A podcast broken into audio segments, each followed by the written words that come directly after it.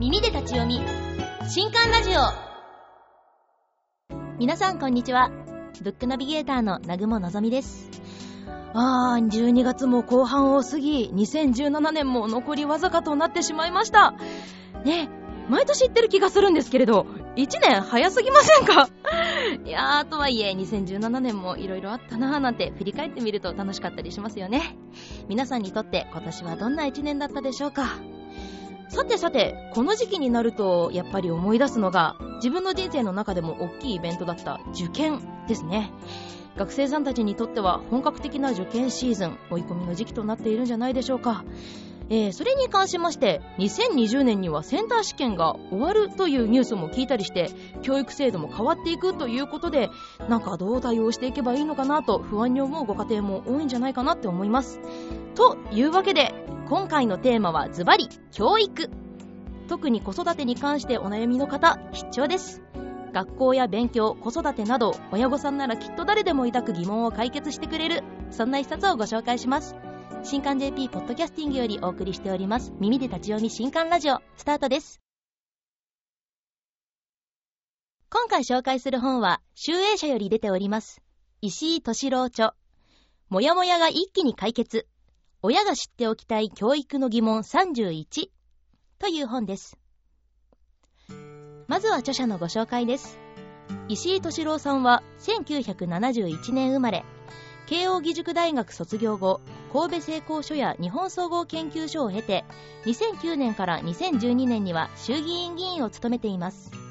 主に教育政策や IT 政策に関わり、現在、ヤフージャパン政策企画部フェローや会社役員などを務めるとともに、防災士や介護職員初任者研修の知見を活かしながら、まちづくりを研究中です。はい、今回ご紹介するのは、子育て中の親御さんなら誰でも気になる教育に関する一冊です。2020年にはセンター試験が終了し学習指導要領の改定もなされるということで現在日本の教育制度が大きな転換点を迎えていると石井さんは本書の中で述べていますそんな時代に子供がどう育っていくのか心配だという方も多いのではないでしょうか。教育に関して気がかりなこともたくさんあると思います。例えば学校は信頼していいのかな？PTA の活動とうまく付き合うにはどうしたらいいのか？グローバル化の時代を生き抜くために英語ができてないとダメなのか？幼稚園や保育園に通う子供にはどんな教育が必要なのか？そもそも日本の教育の仕組みってどうなっているのか？などなど、えー、本書ではそのような教育に関する幅広い疑問について石井さんが一つ一つ丁寧に解決していきます。この先子供にどのような教育を受けさせたらいいか親としてどう教育と向き合っていけばよいのかそんな悩みにヒントをくれる一冊です。今回はスタジオに著者の石井さんをお迎えしてより詳しくお話を伺っていきたいと思います。それではこちらの音声をどうぞ。それでは本日お話を伺います。著者の石井敏郎さんです。よろしくお願いいたします。よろしくお願いします。はい。えー、まあ、早速なんですけれども、はい、教育に関する書籍ということで、はい、もう来年度から新しい学習指導要領がスタート、移行にスタートするんですよね。まあ、徐々にね。はい。はい。まあ、この本格実施の前に、はいまあ、いろんなことがね、言われてるじゃないですか。えー、やれ小学校3年から英語が始まるとか、はい、プログラミングだとか、はいはい、大学のね、えー、入学制度がちょっと変わるとか、変わる。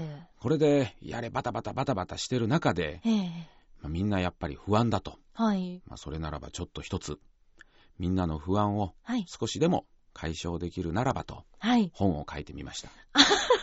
本を書いてみました。はい。先ほど、まあちょっと雑談してた中であったんですけど、本当は本を書くとは思ってなかったんですよね、石井さん自身。そうそう、そんなにね、あの、本を書くってなかなかすごいね、労力がいるんで、あまあ、しかし、はい、えー、まあ、ある人がね、はい、まあ、例えば、まあ、今からこの本の中で、やれコミュニティスクールは大切だとか、はい、で、まあ、なんで学校のね、えー、信頼があどんどんなくなっていったのかとか、はい、まあ、そういうようなことに、まあ、いろいろ聞かれるたびにお答えしてたんだけど、はい、いや、あんたそんな一つ一つ答えるんだったら、せっかくだったら、本にまとめたらどうだというふうに言っていただく人がいて。へえ。それでその気になって。なるほど。書い ちゃったと。書いちゃった。確かに一人が思う疑問って結構皆さん思ったりしてるので。そうですね。はい。も今回その、まあ、疑問31ということで、はい、いろいろな疑問にお答えしてると思うんですけれども、はいはい、まあ、その中でその子供を塾に通わせなきゃいけないのかなって悩むご家庭も多いと思うんですね。多いですよ。実際のところ、その学校の教育だけだと足りないって部分もあるのかなって、うん、私自身はちょっとよくわからないなと思ってしまったんですけど、どうなんですか？これね、結局学校に何を求めるかということなんですけども、えー、基本的に学校っていうのは勉強だけじゃなくて、はい、まあ、まさに大人に向かっていくための社会教育もする場ですよね。はい、あそうですね、えー、仲間と、どうやって仲良くしていくかとか、はい、まあ、あとはこれ、まあ、運動、体育をしていくとか、はいはい、まあ、そういうようなことも含めて、まあ、そういう中で、塾に行かせる必要があるのかないのかという意味で言えば、この受験の、ね、直前に控えた人が、スキルとしてえー、まあ、受験勉強を、まあ、集中的に学ぶための塾というのは、これは効果がありますよ。はいはいはい。だけど、中学に入ったその直後に、はい、まあ、学校の勉強をフォローするために、まあ、その最初から塾に頼るということは、一歩立ち止まって考えてみた方がいいかもしれないですね。ああ、なるほどです。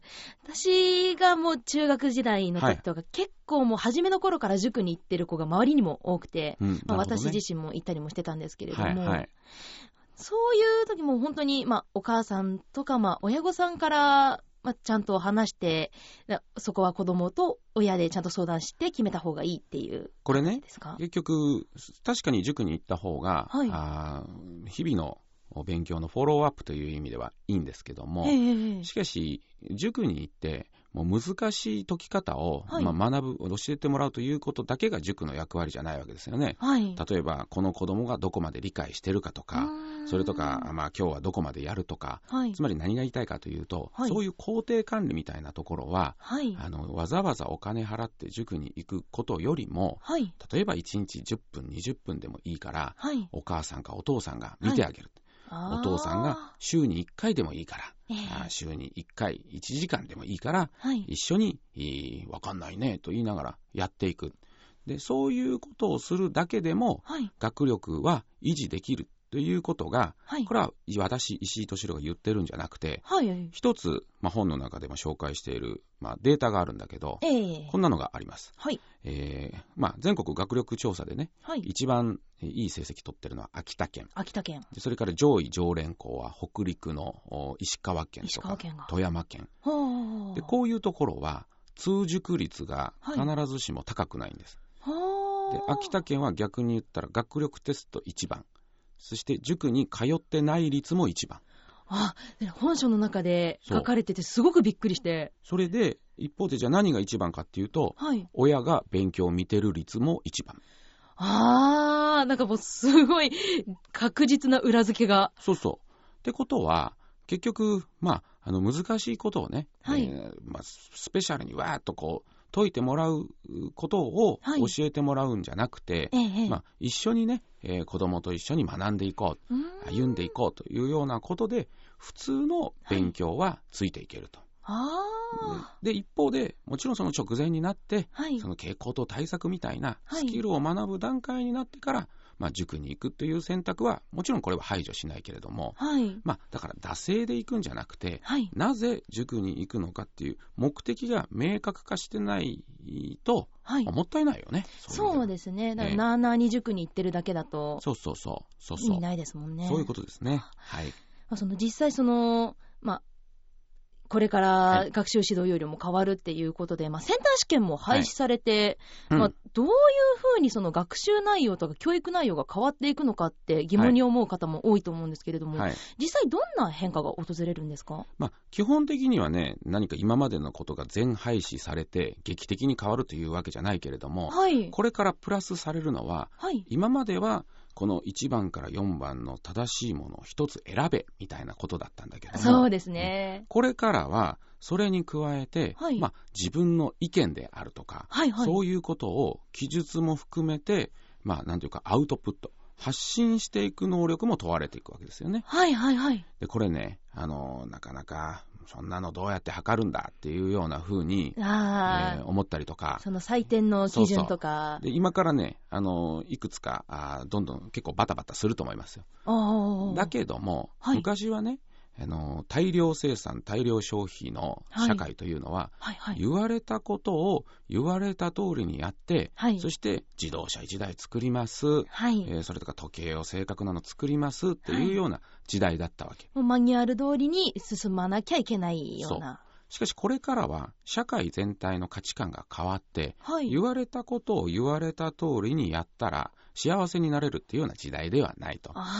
で、そういう中で、個人個人が言われた中から正解を選べというようなことだけではなくて、はい、じゃああなたはどう思う？どうそれを表現するっていうようなことが問われていて、はいはい、で、それがまさに今回の学習指導要領の大きな大きな変化と、それが大学入試センターもそれを意識して、こう、脱皮をしようとしてるそういう感じですね。そうなんですね。はい、実際も今ってもうネット社会とも言われてますし、情報過多で、はい、いやもう洪水ですよ、洪水、ね。もう大洪水ですよね。はい、嘘の情報もね、転がっちゃったりしてね。本当にもうすべての情報を鵜呑みにしてたら何が本当かわからないっていう。いや、本当そう。本当そう。まあフェイクニュースもしかりなんですけれども。そうそうそう。その中でね、あの、そういう情報の洪水の中で、はい、じゃ何が事実で何が事実でないかっていうようなことを問う前に、はいまあ、その文章の中には、その人の意見が言われてる場合もあるし、はい、で本当に客観的な事実もあるし、そうですよね。そういうのを見分ける力ももちろん求められてくるわけですよね。はいはい。で、その中で、情報はまあもうむちゃくちゃあると。むちゃくちゃあります。で、その情報をここにこう書いてありますっていうことを言うだけだったら、はい、何の価値もないけれども、はいはい、あそこにこう書いてあると。で全然違うこっちには、ああ書いてあると。はい、それを継ぎ合わせて、僕はこう思うみたいなね。えー、こういう能力が、まあ、ある意味求められてくるわけです。はい、大学入試センター試験でも、まあ、例えば前回の新しいテストでは問われたのがね、はい、あの学校の校則にはこう書いてありますと、はいはい、そしてじゃああなたたちは新しい部活を作りたいと思っていますと、はい、じゃあどこの部分を気をつけなきゃいけないか。そしてあなたたちはどういう行動を取るべきかみたいなことをの、まあ、問われるわけですよ。はいはいはい。まあ、そういうね、えー、あらゆる情報の中からピックアップをする能力と、はい、そして自分がそのピックアップした中からどう考えるかっていうのを発信する能力と、こういうのが求められていくってことですね。なんかインプットする能力は多分今の時代だと大きく成長してるとは思うんですけど、アウトプットの能力がやっぱりまだ身についてないと思うんですね。特に日本人はね。そうですよね。ね外人とかはね、本当にもうアウトプットばっかりの人いて困っちゃうんですけど、日本人はね、その辺苦手ですから。そうですよね。はい、アウトプット大切です。ええー、だからそういう力を身につけるのに、なんかどういうことをしたらいいとかってあったりしますか？これはね、あの、一つの正解はないけれども、はい。まあ、逆の考え方で言えば、はい、マニュアルに沿って動くということじゃないことをする。じゃないことを。つまり、例えば大自然の体験とかですよ。ああ、急に雨が降ってきたとかね。はいはいはい。どうしますか、そこで、みたいな。傘もないし。そうそう。マニュアル書いてありませんよね。はいはいはい。急にヤモリが出てきたらね。ヤモリはいいけども、コブラが出てきたら逃げる。ああ、無理です、無理です。そういう、この、ね、ある意味、想定外のこと。はい。でそういう意味で言うと、大自然もいいし、はい、自分の未経験のあらゆることを好奇心持ってやるってことはいいことですよね。あもう自発的に取り組むっていう。そうそうそうそう。はい。そう。それと、あとまあ本の中にも書きましたけど、はい、最近の子供は、あまあ、兄弟も少なかったり、えー、えー、あとは学校と親と、はい、あと限られた習い事の、はい、中でしか大人に触れない機会がね、ね触れる機会が少ないじゃないですか。すね。でそういう意味で言うと、まあ、僕は斜めの関係というふうに言ってるんだけども、はい、親や学校の先生以外の大人と触れ合う。ああ、えー、そういう場所に行ってみる。ね、例えばね、えー、そういう風になると、まあ変な大人もいますよ。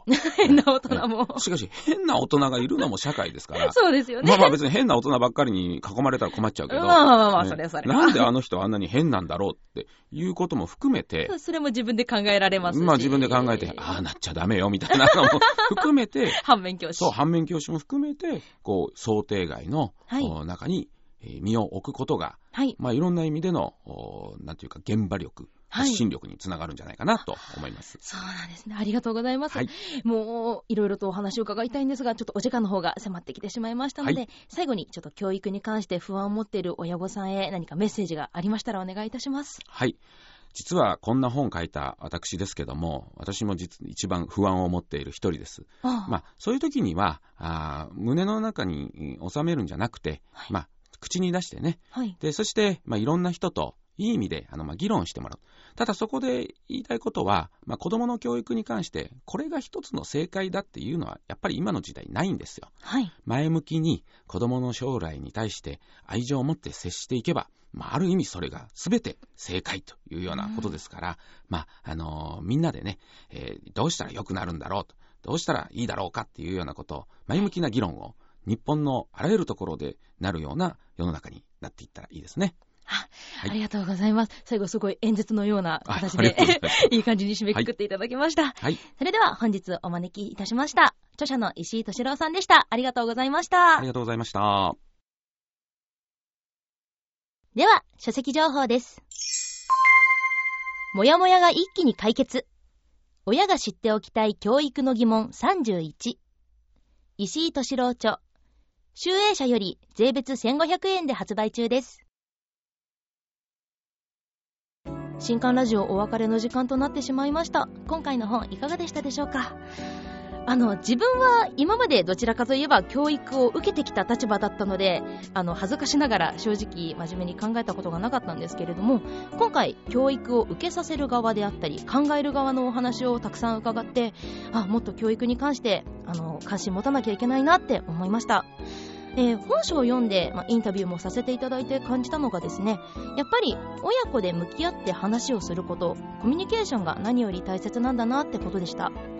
なかなか顔を合わせて話をするのがちょっと恥ずかしかったりとか親御さんの立場だと聞きづらいななんて思うこともあるかもしれませんがぜひこの機会にですねお子様の将来を一緒に考えてみてはいかがでしょうかさてさて本書にはまだまだ教育に関する疑問へのアドバイスがたくさん詰まっていますぜひお手に取って教育へのモヤモヤを一気に解決してみてくださいね。といったところで今回の新刊ラジオはここまで。また次回お会いしましょう。お相手はブックナビゲーターの南雲のぞみでした。